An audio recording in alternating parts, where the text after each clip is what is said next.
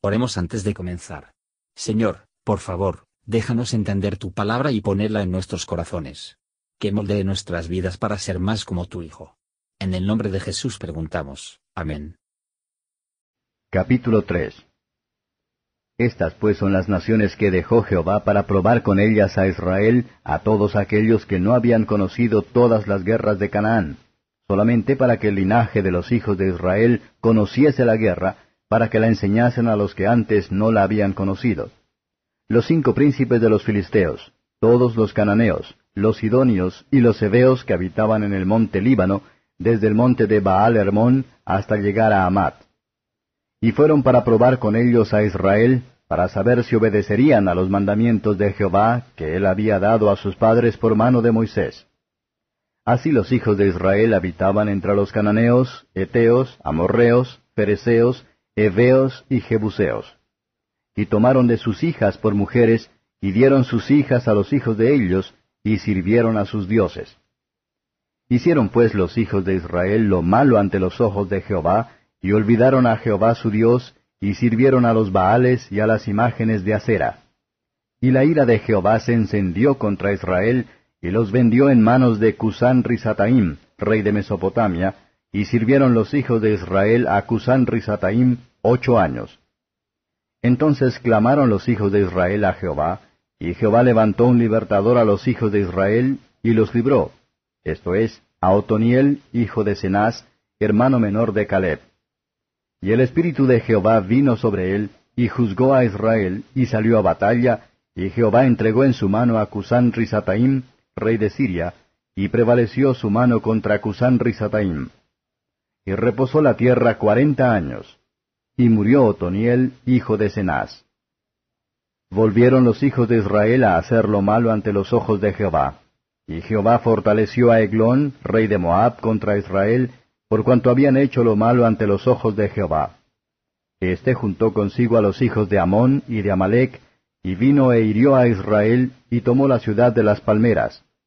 Y sirvieron los hijos de Israel a Eglón, rey de los Moabitas, dieciocho años. Y clamaron los hijos de Israel a Jehová, y Jehová les levantó un libertador, a Ahod, hijo de Gera, benjamita, el cual era zurdo. Y los hijos de Israel enviaron con él un presente a Eglón, rey de Moab. Y Ahod se había hecho un puñal de dos filos, de un codo de largo, y se lo ciñó debajo de sus vestidos a su lado derecho. Y entregó el presente a Eglón, rey de Moab. Y era Eglón hombre muy grueso, y luego que hubo entregado el presente, despidió a la gente que lo había traído. Mas él se volvió desde los ídolos que están en Gilgal y dijo, Rey, una palabra secreta tengo que decirte. Él entonces dijo, Calla. Y salieron de delante de él todos los que con él estaban. Y se le acercó a Od, estando él sentado solo en su sala de verano. Y Od dijo, Tengo palabra de Dios para ti. Él entonces se levantó de la silla. Entonces alargó a Od su mano izquierda, y tomó el puñal de su lado derecho, y se lo metió por el vientre, de tal manera que la empuñadura entró también tras la hoja, y la gordura cubrió la hoja, porque no sacó el puñal de su vientre, y salió el estiércol. Y salió a Od al corredor, y cerró tras sí las puertas de la sala, y las aseguró con el cerrojo. Cuando él hubo salido, vinieron los siervos del rey, los cuales, viendo las puertas de la sala cerradas, dijeron, sin duda él cubre sus pies en la sala de verano. Y habiendo esperado hasta estar confusos, porque él no abría las puertas de la sala, tomaron la llave y abrieron, y he aquí su señor caído en tierra, muerto. Mas entre tanto que ellos se detuvieron, Ahod escapó, y pasando los ídolos se puso a salvo en Seirat. Y cuando había entrado, tocó el cuerno en el monte de Efraín, y los hijos de Israel descendieron con él del monte, y él iba delante de ellos. Entonces él les dijo, Seguidme, porque Jehová ha entregado a vuestros enemigos los moabitas en vuestras manos. Y descendieron en pos de él, y tomaron los vados del Jordán a Moab, y no dejaron pasar a ninguno. Y en aquel tiempo mataron de los moabitas como diez mil hombres, todos valientes y todos hombres de guerra. No escapó ninguno. Así fue subyugado Moab aquel día bajo la mano de Israel, y reposó la tierra ochenta años. Después de él fue Samgar, hijo de Anat, el cual mató a seiscientos hombres de los filisteos con una aguijada de bueyes, y él también salvó a Israel. Comentario de Matthew Henry Jueces capítulo 3, versos 1 a 7.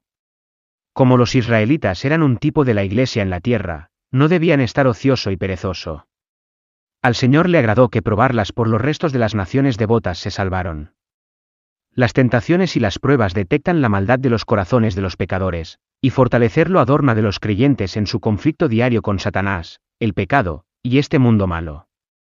Ellos deben vivir en este mundo, pero no son de él, y están prohibidos para ajustarse a la misma. Esto marca la diferencia entre los seguidores de Cristo y los meros profesantes. La amistad del mundo es más fatal que la enemistad, esta última solo puede matar el cuerpo, pero los antiguos asesinatos muchas almas preciosas. Versos 8 a 11. El primer juez fue Otoniel, incluso en el tiempo de Josué Otoniel comenzó a ser famoso. Poco después de asentamientos de Israel en Canaán su pureza comenzó a ser corrompido, y su paz perturbada. Pero la aflicción hace que aquellos que claman a Dios, antes de que apenas hablar con Él. Dios volvió en misericordia para con ellos por su liberación. El Espíritu del Señor vino sobre Otoniel. El Espíritu de sabiduría y valor para calificar para el servicio, y el espíritu de poder para excitar a la misma.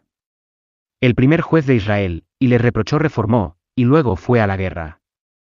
Deje que el pecado en casa hay que conquistar, que el peor de los enemigos, y luego enemigos en el extranjero serán más fáciles de tratar. Así deja que Cristo sea nuestro juez y legislador, entonces Él va a salvarnos. Versos 12 a 30. Cuando los pecados de Israel otra vez, Dios levanta un nuevo opresor. Los israelitas hicieron mal, y los movitas hizo peor, sin embargo, porque Dios castiga los pecados de su pueblo en este mundo, Israel está debilitado, y Moab se fortaleció frente a ellos. Si los problemas menores no hacen la obra, Dios enviará a mayor. Cuando Israel reza de nuevo, Dios levanta a Ehud. Como juez, o el ministro de la justicia divina, Ehud ejecutado Eglón, rey de Moab, y por lo tanto ejecutar los juicios de Dios sobre él como un enemigo de Dios y de Israel pero la ley de estar sujeto a los principados y potestades en todas las cosas legales. Es la regla de nuestra conducta. Ninguna de estas comisiones se dan ahora, pretender que es en blasfemias contra Dios. La dirección del aviso Ejuda Eglón. ¿Qué mensaje de Dios, sino un mensaje de venganza puede esperar un rebelde orgulloso? Tal mensaje está contenido en la palabra de Dios, sus ministros son audazmente para declararlo, sin temer el ceño fruncido, o el respeto a las personas de los pecadores.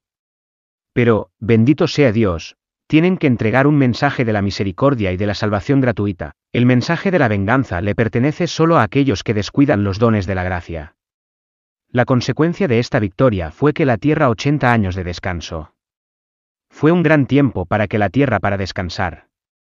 Pero, ¿qué ha descanso eterno de los santos en la Canaán celestial? Verso 31. El lado del país que se extendía al suroeste, estaba infestado por los filisteos. Dios levantó a Samgar para entregarlos, con espada ni lanza, tomó una guijada de bueyes, el instrumento junto a la mano. Dios puede hacer que los que pueda reparar a su gloria y para el bien de su iglesia, cuyo nacimiento, la educación y el empleo, son la media y oscura.